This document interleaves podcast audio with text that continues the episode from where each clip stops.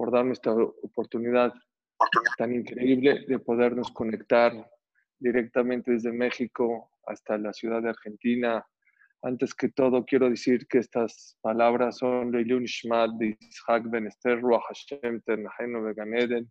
Creo que el día de hoy es el Yortzai del padre Alaba Shalom, del presidente de la comunidad de Argentina, del Besat Hashem, que sea Leilun Ishmatoy, que Hashem vean puras alegrías y puras cosas buenas hasta Mea Besrim Shana. Amén. Estamos, como dijo el Rav, estamos justo a unos cuantos días de Haka Shavuot. Como ustedes saben, Shavuot no tiene nombre. Pesach tiene su nombre. Pesach es que Hashem Pasach saltó, Sukkot, las casitas o los Anania Kabot que habían en el desierto. Shavuot no tiene nombre. Shavuot quiere decir semanas. Semanas Quiere decir que todo depende, esta fiesta, de la preparación, de cómo llegamos preparados para Haka Shavuot. Akash Barhut, los Jamim le llaman Matan Torah, el día que Hashem entrega la Torah. Hashem entrega la Torah para todo el mundo, hay que tener manos para recibirla. La persona que no ponga las manos, toda esa Torah y toda esa Ishmaya, que Hashem entregue, la ayuda celestial que Hashem entregue en estos días, se va a ir por la coladera, se va a ir para abajo. Hay que saber poner las manos, señores. Dice el Shlakadosh, lo nombramos ayer en una clase que dimos aquí en México. El Shlakadosh dice que hay dos días del juicio. Rosh Hashanah es un día y Shavuot es otro día. Rosh Hashanah nada más se juzga todo lo que tiene que ver con lo material. En tres días, cuatro días, en Shavuot nos van a juzgar sobre el tema espiritual. ¿Cuánta ayuda celestial nos va a dar Dios para acercarnos más a la Torah? ¿Cuánta sabiduría, cuánta dulzura? ¿Cuánta sabiduría le va a dar a los jajamín para poder inspirarnos? ¿Cuánto nos va a permitir ir al Knis? Señores, el que no estamos yendo al Knis no fue decretado en Rosh Hashanah, fue decretado en Shavuot, porque el Knis el Betacneses es un tema espiritual, no es un tema material.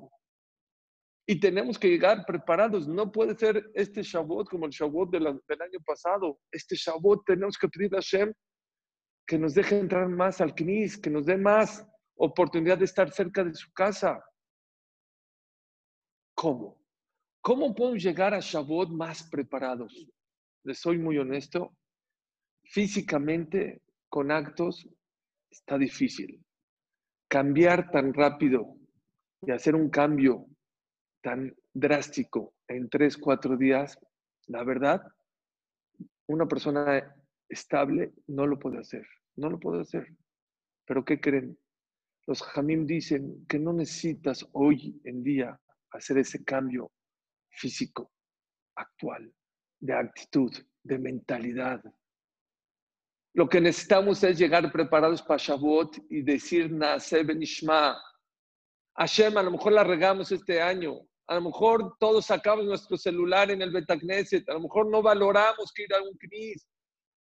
Los que no íbamos porque no íbamos. Y los que íbamos, a lo mejor íbamos como rutina, como robots. No valorábamos que estamos en tu casa. Pero ¿qué crees, Hashem? Este año decidimos respetar más el Knis valorar más ir al Knis, valorar más la Torah. Así se Rashi Psahim. Señores, no es suficiente nada más decir yo recibo la Torah. No. Dice Rashi Psahim La persona en Shavuot no nada más tiene que ir al Knis a estudiar, tiene que comer, tiene que tomar vino, tiene que festejar. ¿Por qué? Porque en Shavuot le tenemos que demostrar que no nada más queremos recibir la Torah, que estamos contentos que estamos orgullosos de recibir la Torah. Y por eso el día de hoy quiero compartir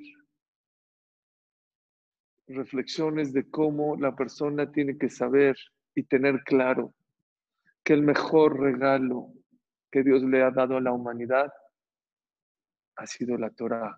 No lo dije yo, ni lo dijo Rabbi Meir, ni lo dice Rabbi Akiva, no lo dijo Shlomo Amelech. ¿Saben qué lo dijo? Abraham Lincoln, el primer el presidente de Estados Unidos, uno de los presidentes más exitosos de Estados Unidos. Para mí, dice, el regalo más grande que ha tenido la humanidad por parte de Dios se llama la Biblia. El día de hoy quiero compartir unos cuantos. Nos podemos quedar toda la noche, hoy y mañana, y no acabamos de todos los beneficios que tenemos por haber obtenido la Torah.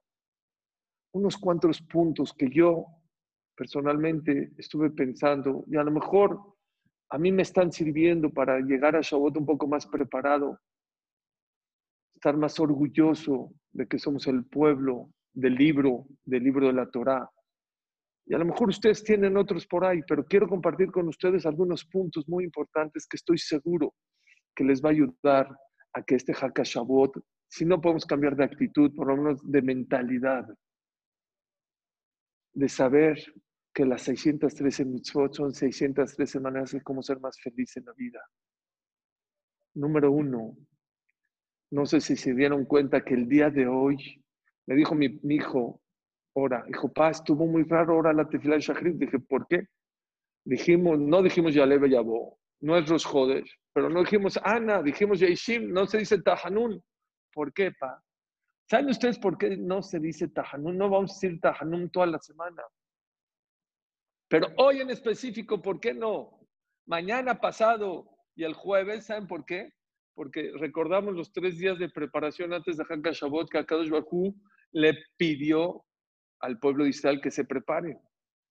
Pero el día de hoy, ¿qué pasó? ¿Por qué hora tampoco dice como que es un día de fiesta? ¿Cuál es el motivo? Cuando Dios iba a entregar la Torah, antes de, que Dios dé la Torah, Dios dijo, espérense, antes de que les dé la Torah, la Torah son restricciones.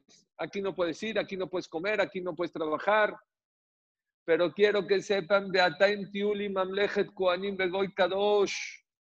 ¿Saben por qué les voy a dar restricciones? Porque quiero un pueblo de reyes.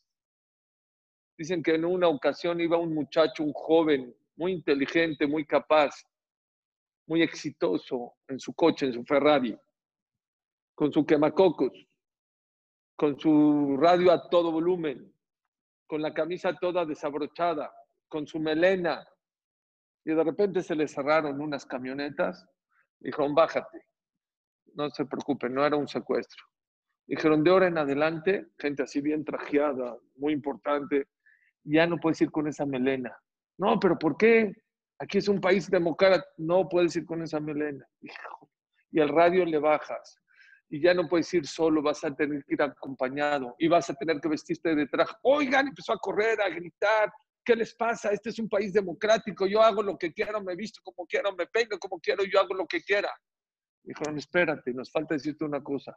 Decidimos toda la ciudad que tú eres el presidente de esta ciudad desde el día de mañana. Ah, me habrán dicho, pásenme mi traje, a ver, vamos a la peluquería.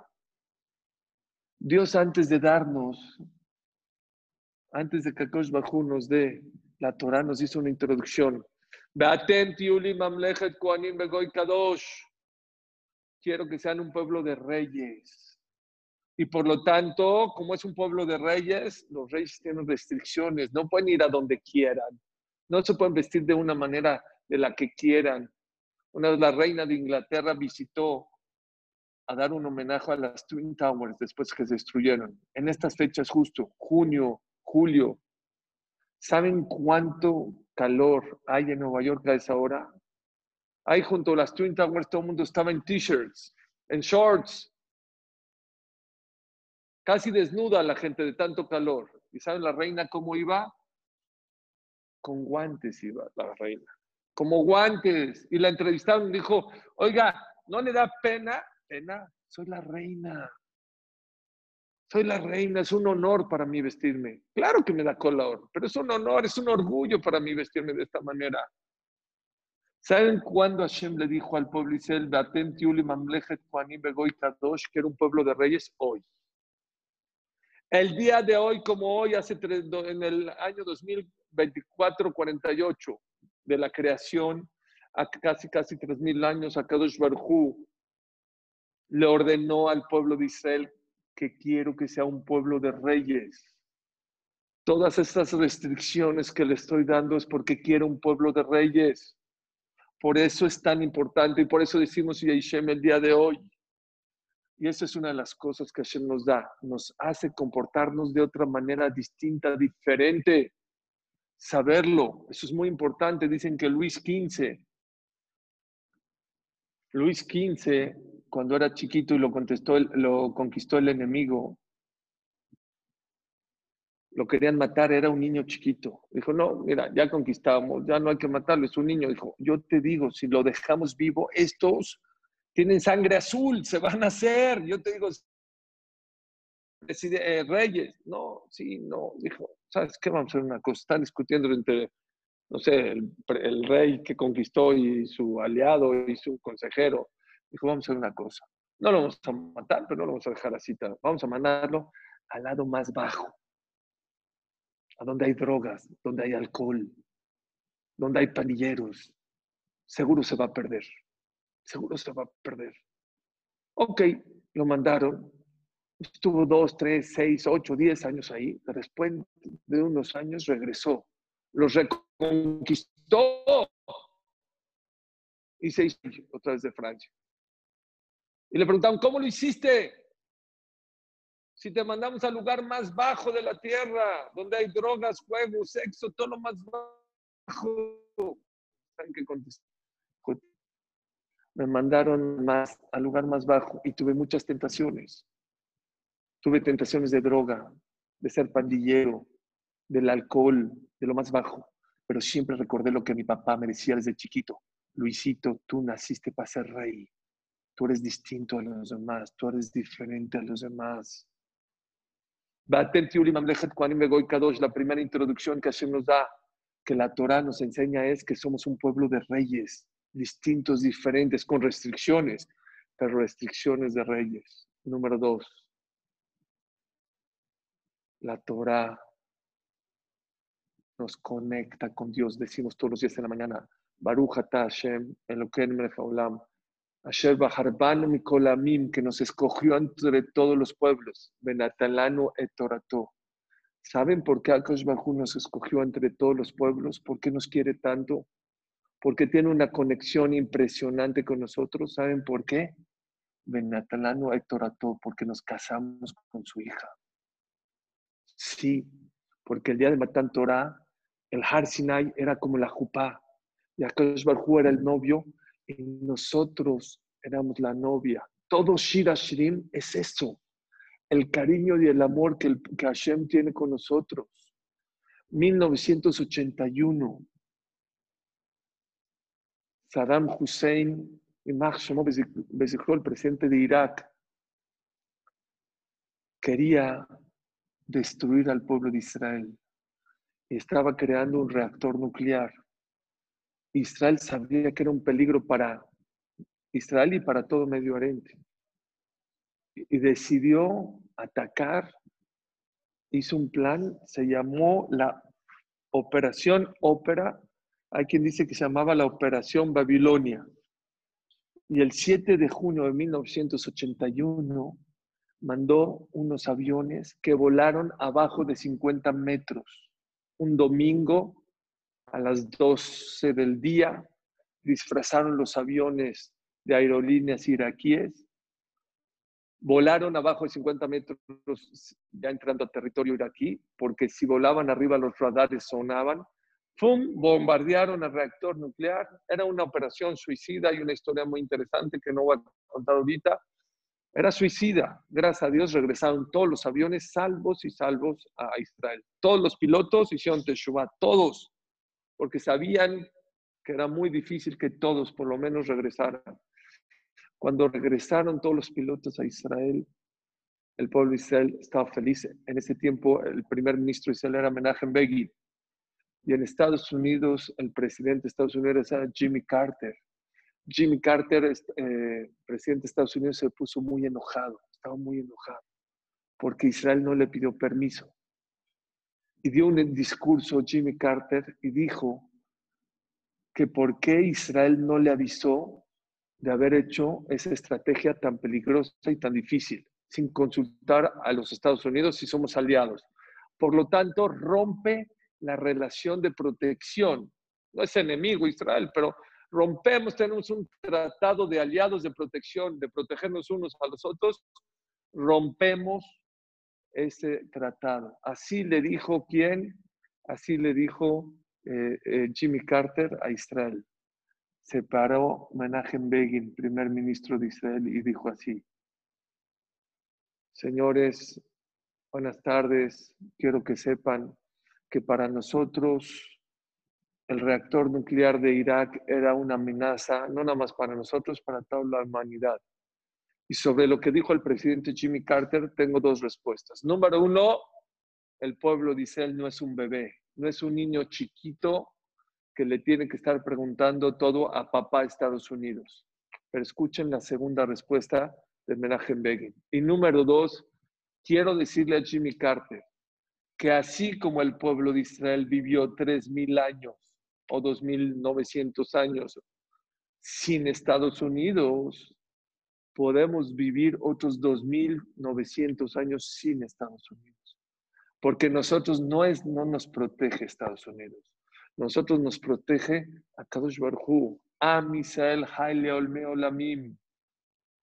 Tenemos un pacto por Dios que a Kadosh Barhu nos va a proteger para la eternidad siempre. Nadie todos los reyes, todos los enemigos de Israel lo saben, desde Ahasverosh, Amán, Sanjerib, Nebuchadnezzar, todo mundo le tenía miedo al pacto que tiene Dios con el pueblo de Israel.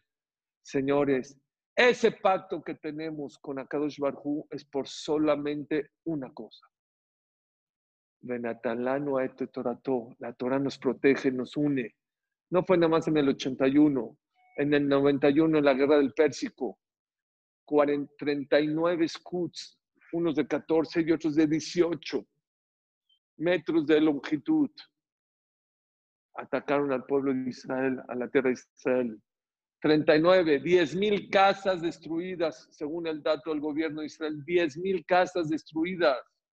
El que puede Israel puede ir un museo de cómo los scouts, 18 metros, ¿saben qué es eso? ¿Saben cuántos muertos hubieron? Desgraciadamente, ¿Saben cuántos? Los estadios estaban llenos de féretros porque pensaban algo muy fuerte en Israel. Murieron dos personas solamente. Dos personas. Datos del gobierno de Israel. George Bush, presidente de Estados Unidos, pidió perdón por lo que les había dicho Jimmy Carter diez años antes. Dijo, si no fueras por el que destruyeron el reactor nuclear diez años antes, ¿Qué hubiera pasado ahorita? Pero dijo otra cosa. La tefilá de los americanos, los rezos de los americanos y de los Yehudim salvaron de, la de las garras de Saddam Hussein. No es nada más en el 91, la última guerra con, los, con Gaza. Echaron los palestinos más de 5.000 katyushas hace 3, 4 años. 5.000 katyushas. Irán le dio armamento ni uno.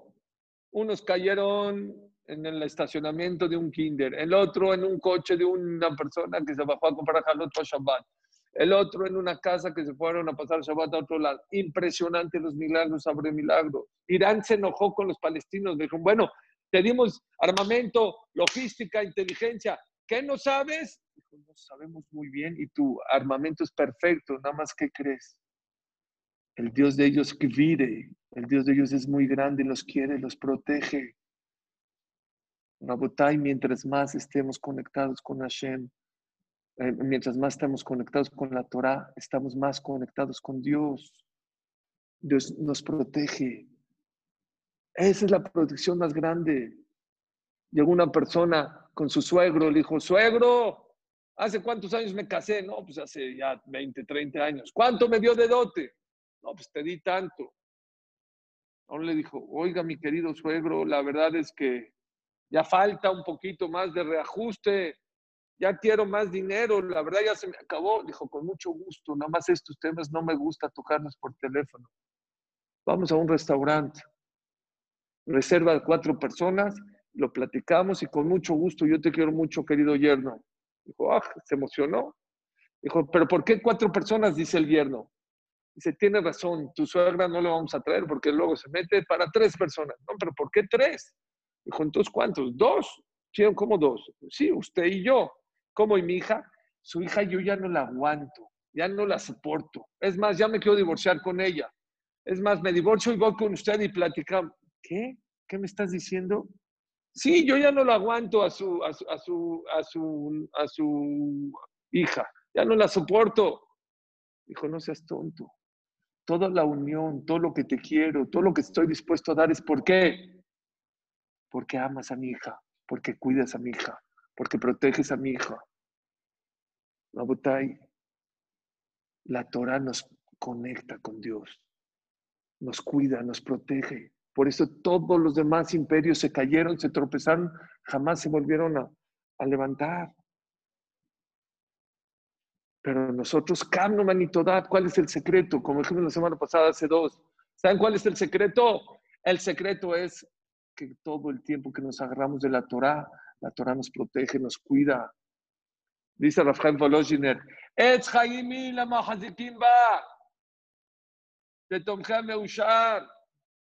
Es un árbol de la vida, dice Rafael Volozhiner. Imagínense una persona que se lo está llevando al río, se lo está llevando y se agarra de una rama. ¿Quién está agarrando a quién? ¿Él a la rama o la rama lo está, le está salvando la vida? La gente piensa que él carga la Torah, la Torah lo cuida a él. La gente piensa que él soporta la Torah, la Torah te soporta a ti. ¿Saben cuánto pesaba el Aarón en el, en el Midbar? ¿Cuánto? Toneladas. Era cedro, era oro, cedro, oro. Toneladas. Y tenía dos palos con dos argollas y nada más los Leviim ponían su hombro, no nada más, pregunta la Gemara, ¿cómo lo cargaban? Toneladas, ¿cómo le hacían para cargar tantas toneladas? Dice la Gemara, no solamente que cuando ponían el hombro se cargaba solo el arón, el arón donde estaba la Torah los cargaba ellos. Y todo el mundo pregunta, Dios no hace milagros a la tonto, ¿para qué haces algo, una Torah tan pesada, un arón tan pesado? para que ellos pongan el, hombro y se cargue solito. Y no nada más que se cargue solito, que los cargue a ellos. ¿Para qué Dios hace ese milagro? Dios no hace milagros a lo tonto. Dicen los Jamim, creo que el Hafez Haim dice, no es un milagro tonto, es un milagro con mucho mensaje para todas las generaciones. Que la gente que piensa que él cuida al CNIS, que él apoya al CNIS, que él va a estudiar al CNIS, que él se conecta para estudiar Torah, que él es el gabay del CNIS o es el presidente del CNIS, no estás tú cargando al Knis. Tú no estás cargando la Torah. La Torah te protege a ti. La Torah te cuida a ti. Y ese es uno de los regalos más grandes que tenemos de la Torah, que nos cuida, que nos protege, dice Masejet Sotá. Te protege ahorita. Ahorita que estás estudiando, te protege. Cerraste el libro, te saliste acá y te protege después de 120 años en el Keber, te protege, después de 120 años para entrar a la mamá. Es la Torah la que te va a meter ahí adentro. Nunca se despega de ti la Torah Kedoshá, nunca, nunca en la historia. Cuentan sobre un gran Mekubal. Ese gran Mekubal le decían el Leshem Shebo. Hizo un libro de Kabbalah muy importante. Su hija no tenía hijos, no tenía hijos. Entonces, un día fue llorando y le dijo, papá, no te entiendo. ¿Cuántas mujeres han venido, les das verajá y se quedan embarazadas? ¿Cómo puede ser que a mí no me des una verajá para que me quede embarazada? ¿Cómo puede ser? A todo el mundo sí y a mí no. Dijo, hijita, ¿tú crees que no te he dado verajá? ¿Tú crees que no he llorado por ti? Tu más es que no tengas. Punto. Ya. ¿Pero cómo? No hay. Cuando Dios dice no hay, no hay. Aunque yo sea tu papá y yo puedo dar verajot a todos, pero cuando Hashem cierra la llave, cierra la llave. Se salió llorando, se fue llorando. El, papá roto, pero ¿qué hace? Él vio que su mandal ya no era tener hijos. De repente, la persona, vino una persona, fue a decir Minjay Arbit. Sale el hecho, me llevó a la calle y ve a su hija llorando en la calle. Dijo, ¿qué haces? Dijo, pues llorando, pues, ¿qué no ves? Dijo, no, ya sé, pero ¿por qué aquí en la calle? Vete a llorar a tu casa. Te entiendo que lloras, te entiendo que es muy difícil lo que te dije, pero ¿por qué acá? Vete a la, casa. Dijo, no, pa. No, a la casa no, a la casa. Dijo, ¿por qué? En la casa mi esposo está estudiando Torah. Y si me voy a la casa a llorar, va a dejar de estudiar y no quiero que deje de estudiar. Dijo el ¿qué? ¿Qué me estás diciendo? Sí, pa, no voy a ir a la casa a llorar porque mi esposo va a dejar de estudiar Torah. Dijo, mira, mano, yo no sé si tu más es que tengas hijos, pero el zehut de venirte a llorar a la calle y no irte a tu casa a llorar, Hashem te va a dar por lo menos un hijo que va a brillar a todo Israel. ¿Saben quién fue esa, esa señora? La mamá de Rabel Yashif, uno de los grandes, grandes líderes de esta generación. La gente no se imagina lo que es la Torah. ¿Saben ustedes que cuando Hashem habló con nosotros en el Midbar, cuando nos entregó la Torah, los dos primeros mandamientos, falleció todo el pueblo de Israel. Hashem los tuvo que revivir. ¿Saben quién fue el primero que fue a pedir por ellos? La Torah. La Torah le dijo a Hashem, revívelos, por favor. Por favor, revívelos. No existe algo que nos cuida, que nos protege, que nos dé tanto como la Torah ya. Número dos, no nomás te conecta con Dios. Abraham Lincoln, presidente de Estados Unidos, también, ahora lo estamos citando dos veces. Dice el presidente de Estados Unidos, la libertad no es para hacer lo que quieras. La libertad, la libertad fue creada para hacer lo que tienes que hacer en la vida. ¿Escucharon qué frase tan sabia? La gente piensa que la libertad es para hacer lo que quiera. Eso no es libertad, eso es libertinaje. Hacer lo que quieras en la vida, eso se llama ser esclavo de tus deseos. La persona que no se controla en fumar, no es que él hace lo que quieras. No, eres esclavo del cigarro. La gente que no se sabe controlar de su celular. Les voy a contar una historia que nadie sabe dónde pasó, pero pasó en un Betacneset. O vi una persona que necesitaba decir Kaddish. Kaddish. Así, muy difícil, con muchas palancas, hicieron un minyan de 10 personas. De 10 personas. Imagínense qué alegría poder hacer un minyan dentro de 10 personas en el CNIS, en un CNIS. Así clandestino y todo. Me contó una persona que estuvo allí, que su yerno estuvo allí. ¿Qué crees que vi? Una persona que estaba en el Minyan con su celular a la mitad de la tefila. Hay gente que no tiene control, que hace esclavo del celular, que hace esclavo del cigarro, que hace esclavo de sus deseos. Eso no es libertad, eso es libertinaje. ¿Saben qué es libertad? Dice Abraham Lincoln. Libertad es para hacer lo que tienes que hacer en la vida. Y los mejores 70 años para el pueblo judío de libertad han sido estos últimos 70 años. Y tenemos que utilizar esta libertad, ¿saben para qué? Para hacer lo que tenemos que hacer. Y la pregunta es, que seguramente todos tienen, ¿qué tenemos que hacer? Eso es la Torah. Imagínense una persona que está en un barco a la mitad del mar, está perdido en alta mar. No sabe para dónde es Miami, no sabe para dónde es París, y no sabe para dónde es Israel, no sabe para dónde es México. Perdido. Se fue en un yate con su esposa. Está perdido en alta mar. Qué miedo, ¿no? Y cada vez menos comida, cada vez más sol, cada vez menos agua. ¿Y qué va a hacer?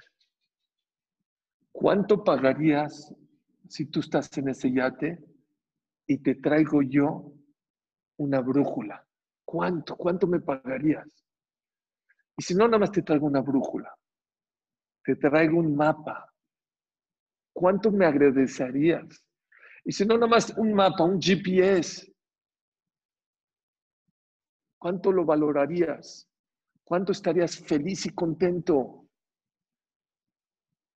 No nada más eso, te traigo comida y aparte te doy gasolina para tu yate.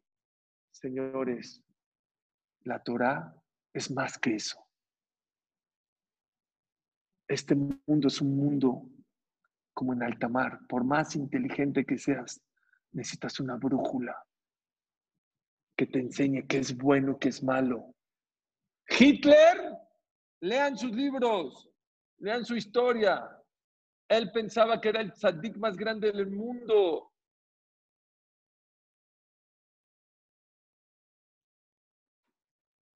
Los capitalistas están seguros que Jesús tiene razón. Los ecologistas, todo el mundo piensa que todo el mundo tiene la razón.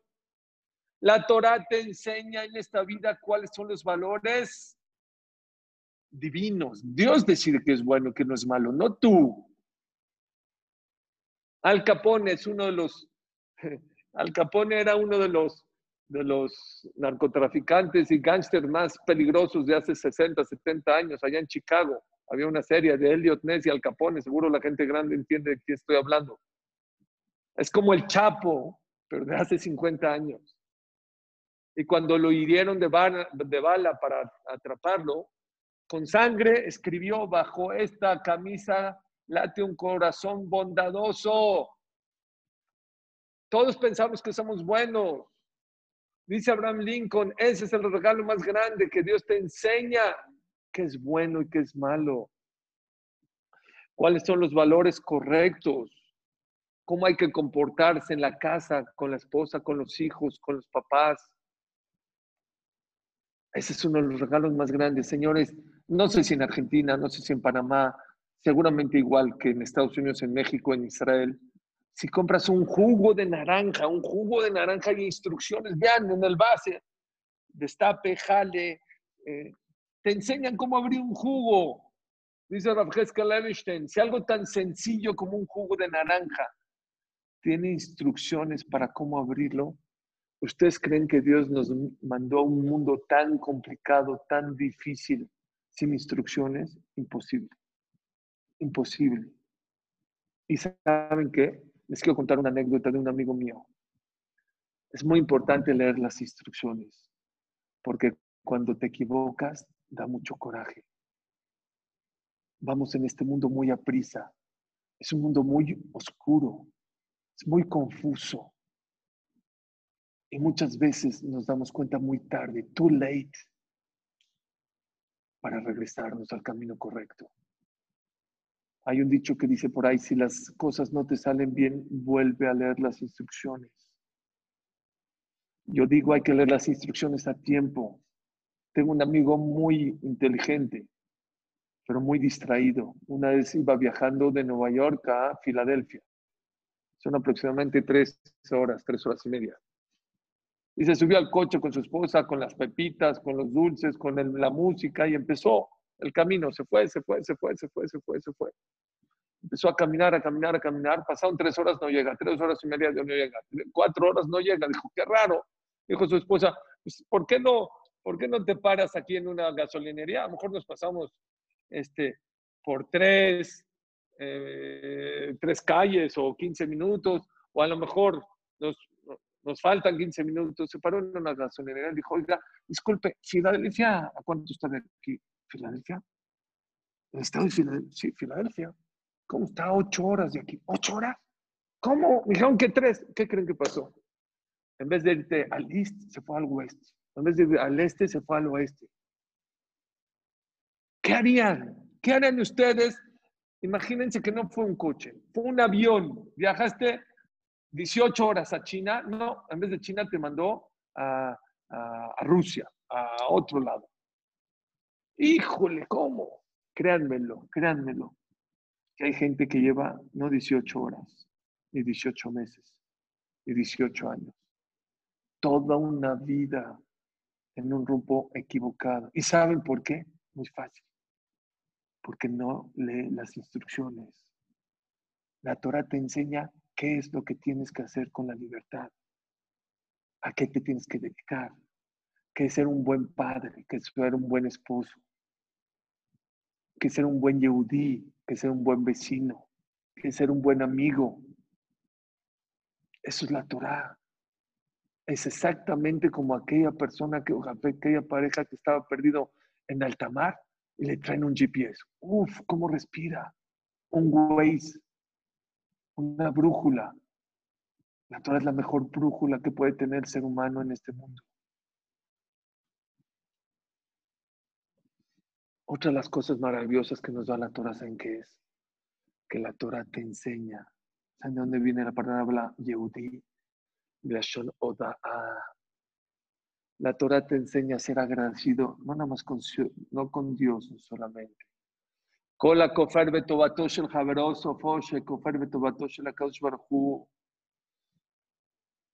Todo aquel que no es agradecido con su amigo, con su hermano, con su esposa, con su pareja, con sus padres, al final, dice la Gemara, va a renegar también las cosas buenas que Dios le da. Somos un pueblo que sabemos ser agradecidos. Akaratatov.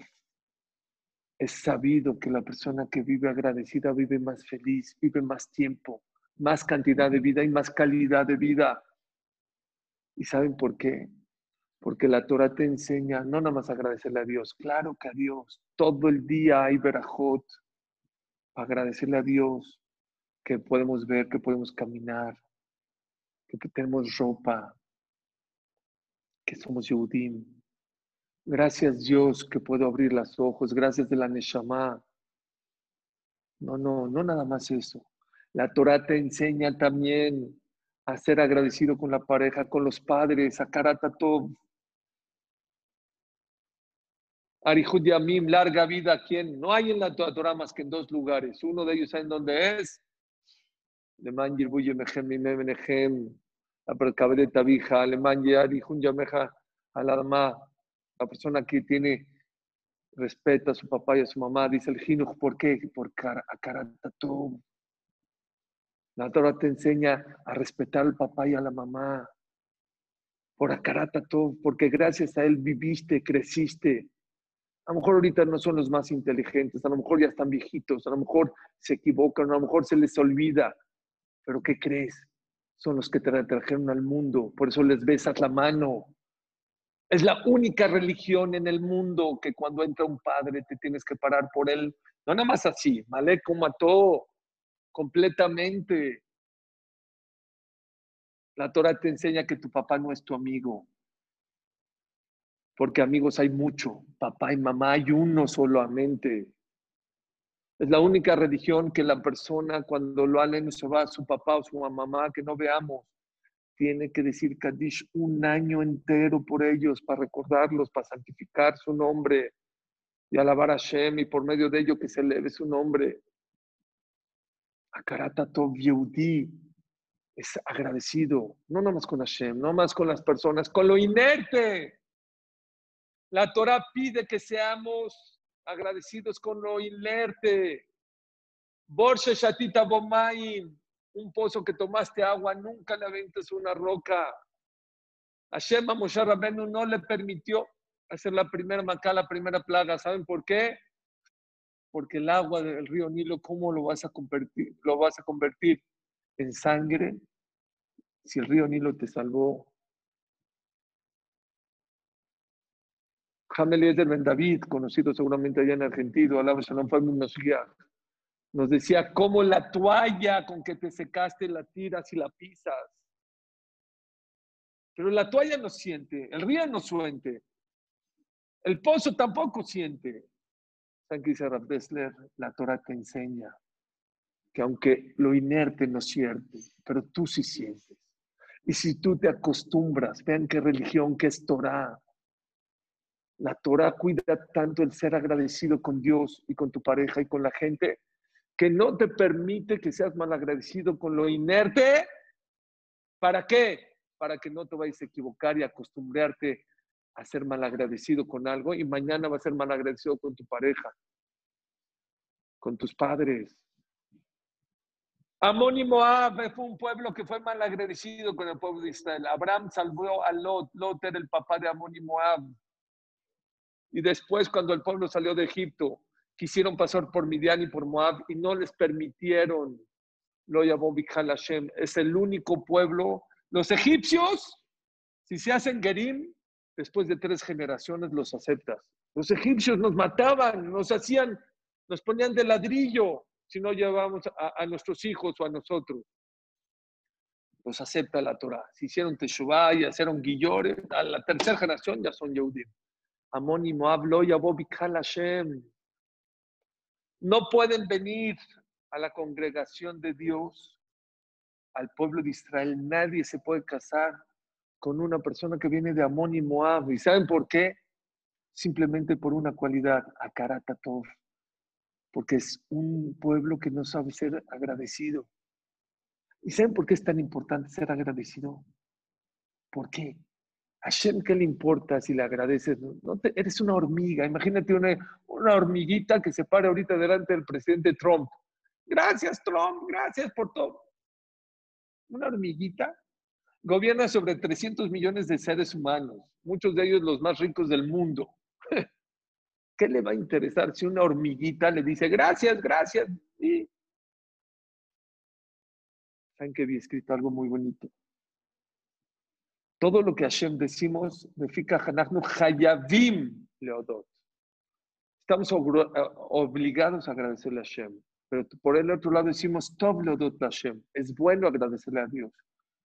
Decídete, ¿estamos obligados o es bueno? No estamos obligados, pero es bueno. ¿Saben por qué es bueno? Porque cuando una persona agradece a Hashem, no es por Dios, Dios no necesita tu agradecimiento. ¿Sabes por qué es bueno? Porque la persona que es agradecida se da cuenta que le han dado. Vive más positiva y va más feliz, te das cuenta. Para agradecer tienes que voltear a ver lo que Hashem te ha mandado. Y por eso es tan importante agradecer. No por Dios, por ti para que veas cuánta gente te da. Dios te da, el sol te da, te calienta, las, las, flores te dan la vista hermosa, los tonos de verde, tu pareja, cuánto se preocupa por ti tu pareja, cuánto da por ti, un padre a un hijo, cuánto da por él. Cuando uno agradece se da cuenta de las cosas maravillosas. Es una de las filosofías maravillosas de la Torah Kedoshah. Pero ¿qué creen? Yehudí no nada más viene la palabra de agradecer, de Yehudá.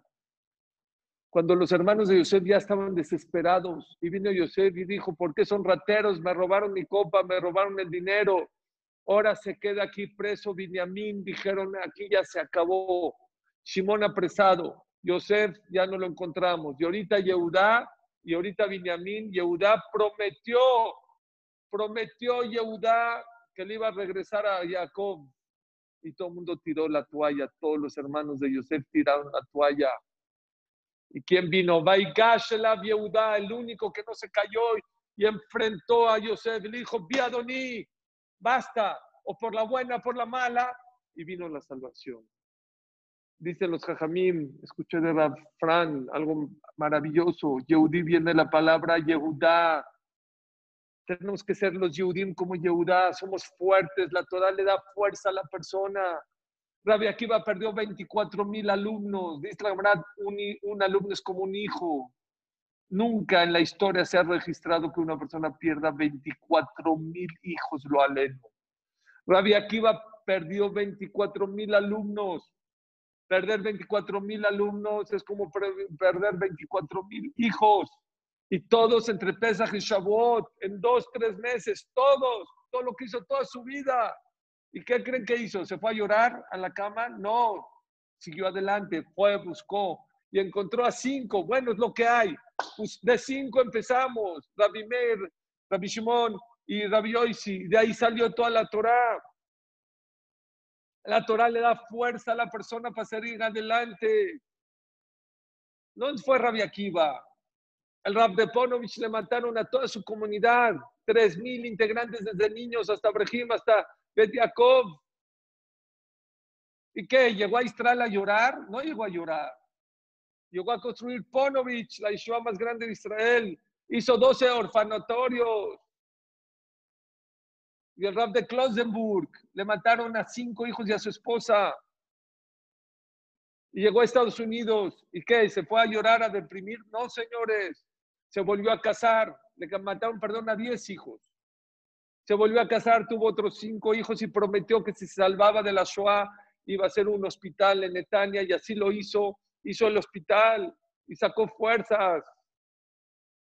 Señores, la Torah te da fuerzas para pasar las cosas difíciles en esta vida. Vi algo muy interesante, de verdad muy interesante.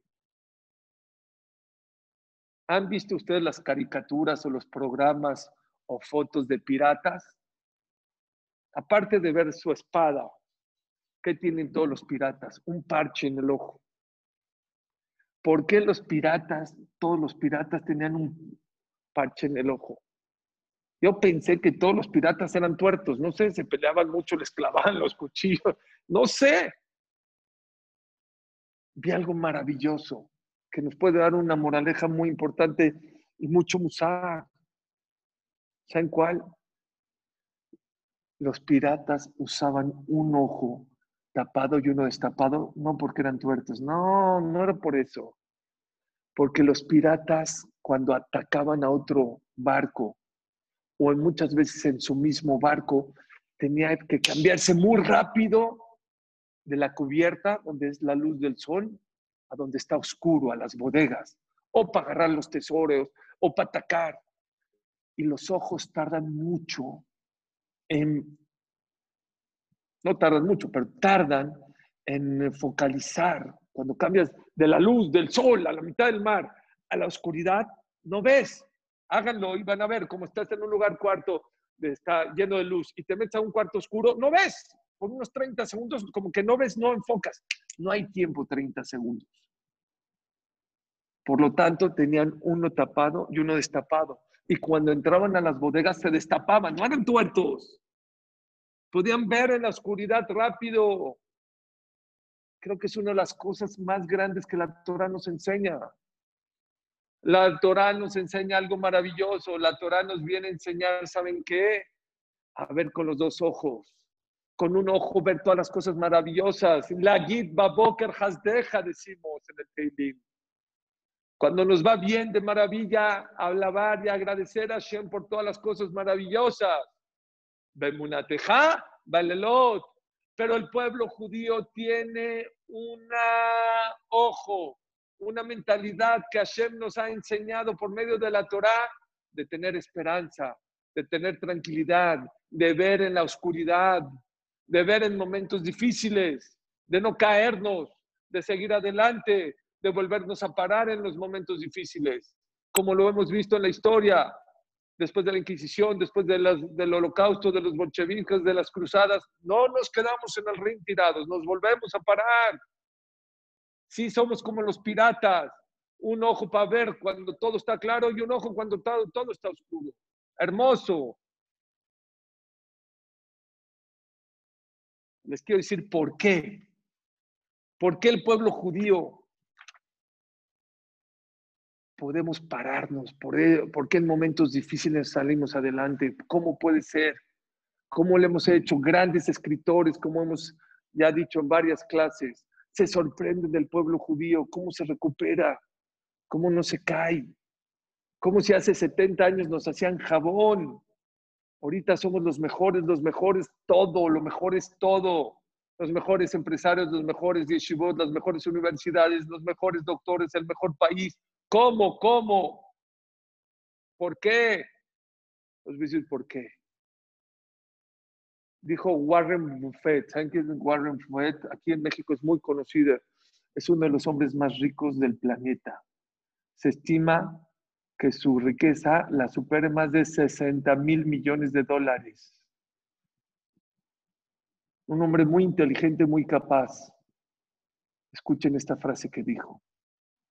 Dijo así, dime quién son tus héroes y te diré cómo acabará tu vida. Se lo repito. Dime quién son tus héroes y te diré cómo acabará tu vida. Depende a quién admires, es cómo será tu vida. Hubo una encuesta hecha por una revista muy importante de psicología en Estados Unidos. Hicieron una encuesta entre los americanos y les preguntaron, ¿a quién admiras? ¿Qué creen? el 50% de la gente no sabía, no tenía un ícono, un héroe. Hay celebridades que quieren fama, que guían a las personas, pero estas celebridades no dan valores, solo quieren fama, quieren éxito personal. Héroes, el 50% de la gente de Estados Unidos, un héroe, no, No supe contestar. ¿Saben cuál uno de los regalos más grandes que la Torah tiene?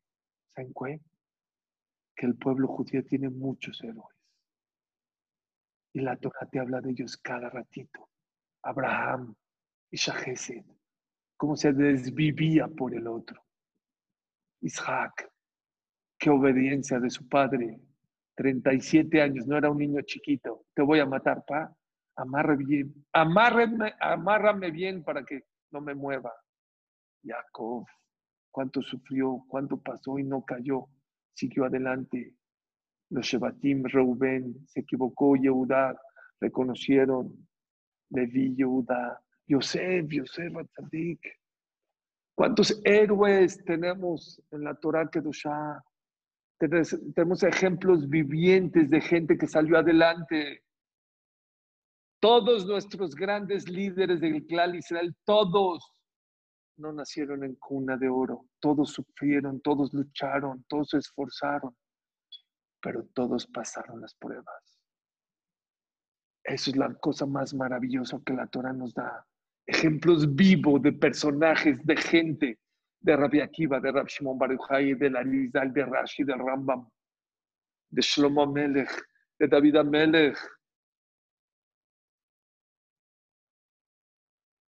Qué enseñanza tan grande. Eso saben cómo se llama en los libros de Musar? Musar Askel. Es Musar vivo. No es teoría, vivo. Que venga un rey como Shlomo Amelech, donde todos los reyes no derramó una gota de sangre. Una gota de sangre no derramó Shlomo Amelech. Todos los reyes le traían regalos para escuchar su sabiduría. Dice el Rambam que en tiempo de Shlomo Melech había en la calle este, eh, dinero como ahorita hay piedras, de tanta riqueza, tanta abundancia. Hizo el Betamigdash, palacio, inteligencia, sabía el idioma de las palmeras, de los animales, sabía los decretos de los... Todo, todo. Y que venga al final de tu vida y en su libro, él escribió tres libros, Shira Shirim, Mishle y el último, el final de su vida, Kohelet. Que venga y te diga, Shlomo Amelech, ¿qué crees? Yo ya viví todo. Tuve mil mujeres. Tuve riqueza como ahorita hay tierra.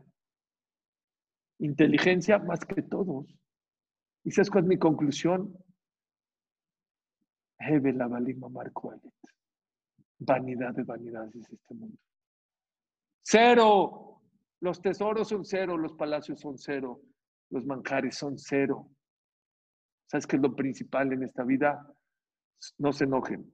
Tienes un coche cero, tienes un edificio cero, viajaste cero. Ah, entonces, ¿qué? ¿Esta vida no vale? Dice Shlomo Melech, no, no, está todo perfecto, nomás te voy a decir una cosa.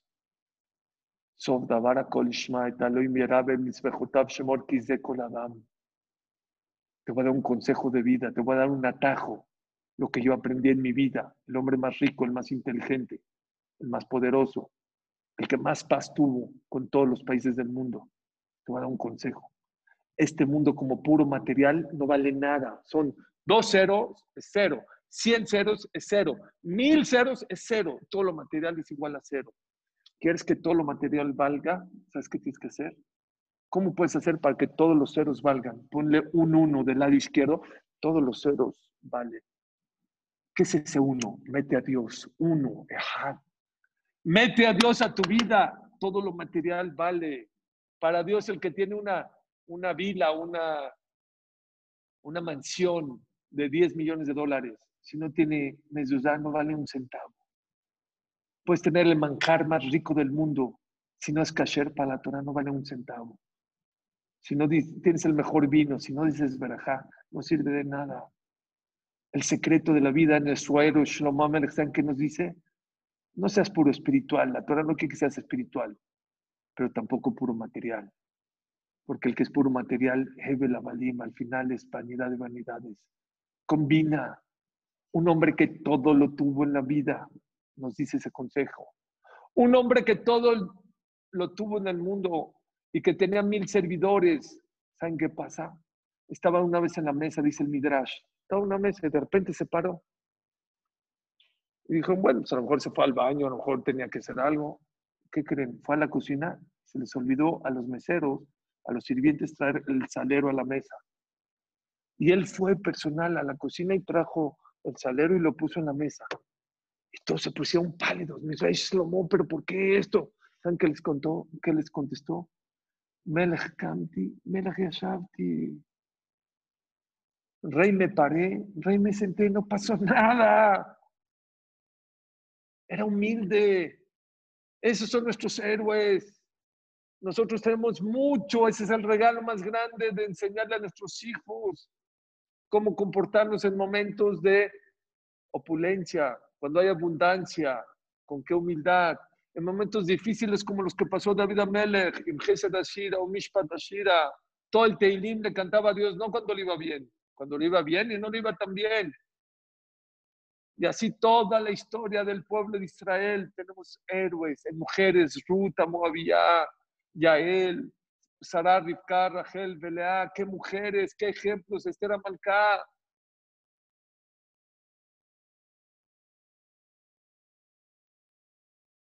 Es de los regalos más grandes que Dios ha dado a la humanidad, en la Torah Kedoshá. Porque en la Torah aparecen héroes verdaderos, auténticos, que te dicen qué hacer en momentos de libertad, de libertad cómo comportarte, Nada más para terminar, un último punto que creo que es muy importante, que a lo mejor debería haber comenzado con él. ¿Saben cuál es, dice el Mesilat de Sharim, cuál es el regalo más grande que nos da la Torah? Que es tu pasaporte para el otro mundo, es tu visa para el otro mundo. Ahí no hay dólares, no hay héroes, no hay florines, no hay pesetas, no hay marcos alemanes, no hay transferencias, no hay brillantes nada. La Torah Kedoshá es el que te da el pase al Olama Ba. Hablar de Olama Ba no es de 10 años, ni de 50, ni de 100. Hablar de Olama Ba es hablar de eternidad. ¿Me escucharon? Dice el Mesilat de Sharim, todo lo que te vendan en la calle y te digan, no, mira, es que esto sí, que Dios es bueno. Sin Torah, mitzvot, sin no hay manera Rápido les cuento, yo una vez iba a viajar a Estados Unidos con mis hijos de vacaciones. Y el día que iba a viajar, me di cuenta, ya pasó mi esposa a mi oficina para irnos al, al, aeropuerto y me di cuenta que mi hijo Jaime, el segundo no tenía eh, visa para Estados Unidos, estaba vencida. Y ya no les puedo contar todo el cuento de cómo llegué al mostrador. Me dijo, señor Catán, estamos esperando y no se dio cuenta la visa. ¿Saben lo que sufrí yo? Todo el vuelo, yo, mi esposa, mis hijos pálidos hasta Estados Unidos. Pálidos de que nos vayan a regresar, que no nos vayan a aceptar. No saben qué historia. En una, alguna ocasión ya me alargué. Les voy a contar toda la historia. Lo único que les digo es que tenía mariposas en el estómago todo el vuelo. No hablaba, no comía, estaba inmóvil, yo, mi esposa y mis hijos. ¿Y por qué? ¿Y saben qué hubiera pasado? Al final pasé. Me pasó un mes y Baruch Hashem no se dio cuenta de, tampoco en Estados Unidos y pasé. Pero ¿saben qué hubiera pasado? Lo más, lo más grave, que me regresen a México un vuelo de dos horas. Big deal. Allá no es juego. No, yo le voy a hablar bonito, le voy, no hay hablar, no hay nada. La única manera de entrar a Olama, ¿saben cómo es? Torah, mitzvot, masim tovim, tzedakah, gesed, aunque sea lo más pequeño, aunque sea poquito, lo que hagas vale mucho delante de Hashem. Les voy a contar una historia, con eso voy a acabar. De cuánto vale hacer una mitzvah, la gente no se imagina. Por eso hay que recibir en este Hakashabot, tratar de recibir sobre nosotros, hacer mitzvot con alegría. Dicen que había una persona, una señora, lo aleno ya era muy anciana, que justo estuvo en la Shoah vivía en Estados Unidos, estaba, no una operación, varias operaciones.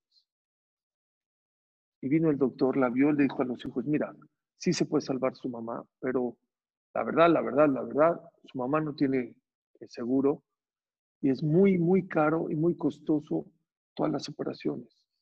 Vinieron los hijos, dijo, lo que cueste. pero es que no me están entendiendo, estoy hablando de miles, de cientos de miles de dólares entre las operaciones, señor. Usted hágala y lo que, ok, está bien, déjeme hablar con el doctor. Fueron, contrataron al doctor, esto. Tuvieron que vender una propiedad para poder pagar las operaciones de la mamá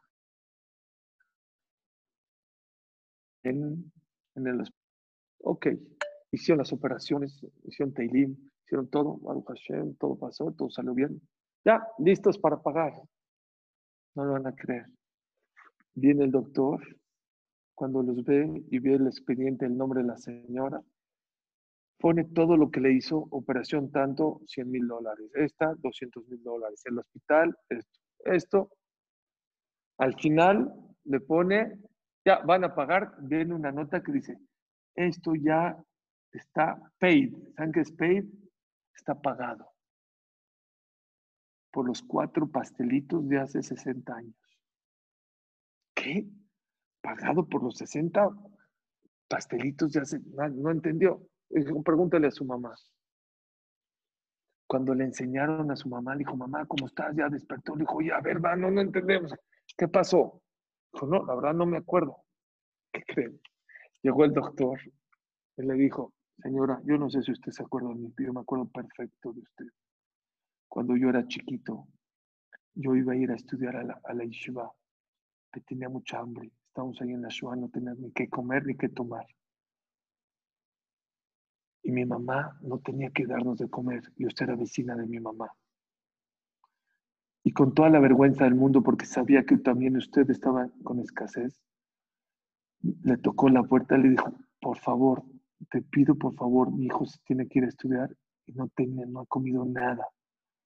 Dale por favor por lo menos un vaso de leche. Y usted no nada más me sacó un vaso de leche, me sacó un vaso de leche y cuatro pastelitos. Si me hubiera dado el vaso de leche, a lo mejor ahorita yo no hubiera, a mí me hubiera acordado de usted. Pero la manera en que usted me lo dio, esos cuatro pastelitos, para mí vale más que todos estos cientos de miles de dólares. Está usted muy bien de la operación y está todo pagado. Muchas gracias por todo. Dice Jamín, esa mujer se imaginó que esos cuatro pastelitos valían millones de dólares o cientos de miles de dólares. Nunca se imaginó. Señores, la gente no se imagina, no se puede imaginar lo que es una clase de Torah un gesed, preocuparse por el otro, jalar a una persona que estudie Torah, un Shabbat, un Kasher. Sé que cuesta trabajo, pero es nuestro pasaporte para el Olamapá. Olamapá es eternidad.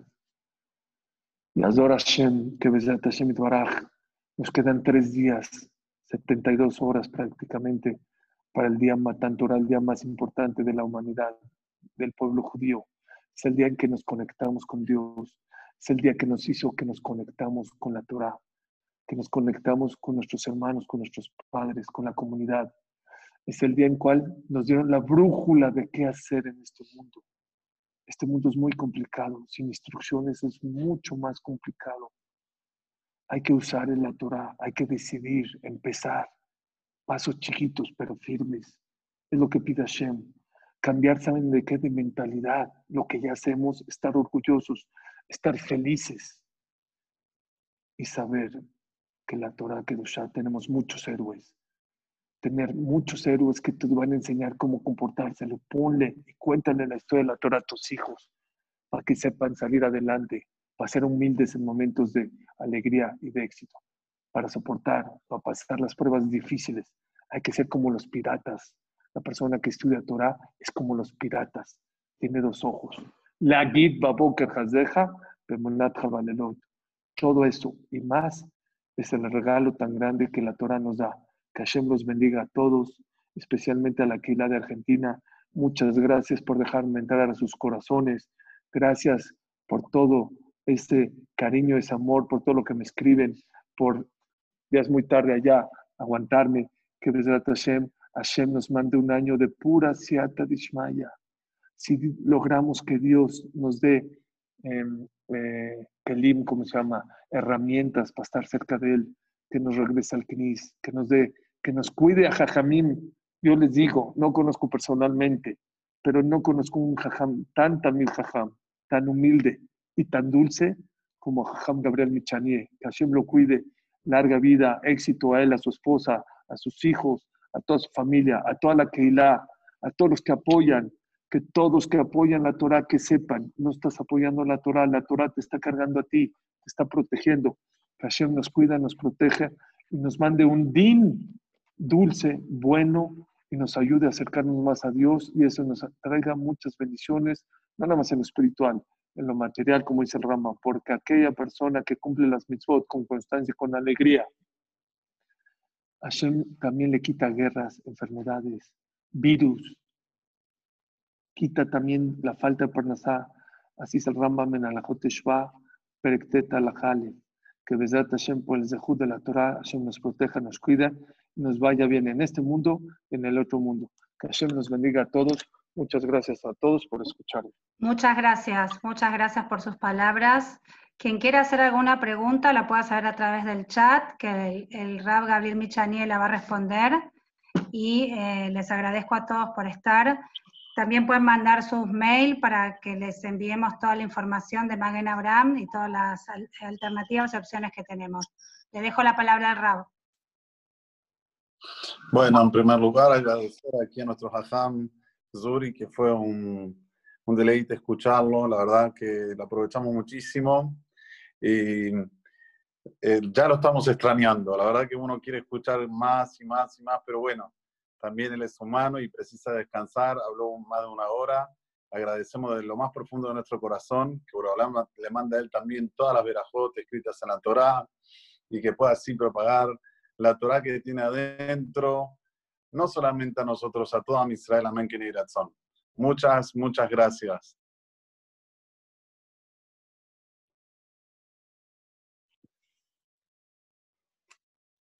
¿Está Jajam Zuri o ya se fue?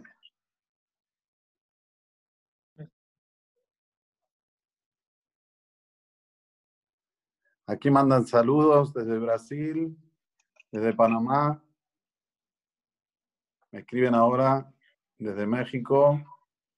Bueno, Besrat Hashem. Se lo transmitimos, Jajam. Muchas gracias, de verdad, muchas gracias. Perdón que alargué un poquito, ya estar allá en Argentina.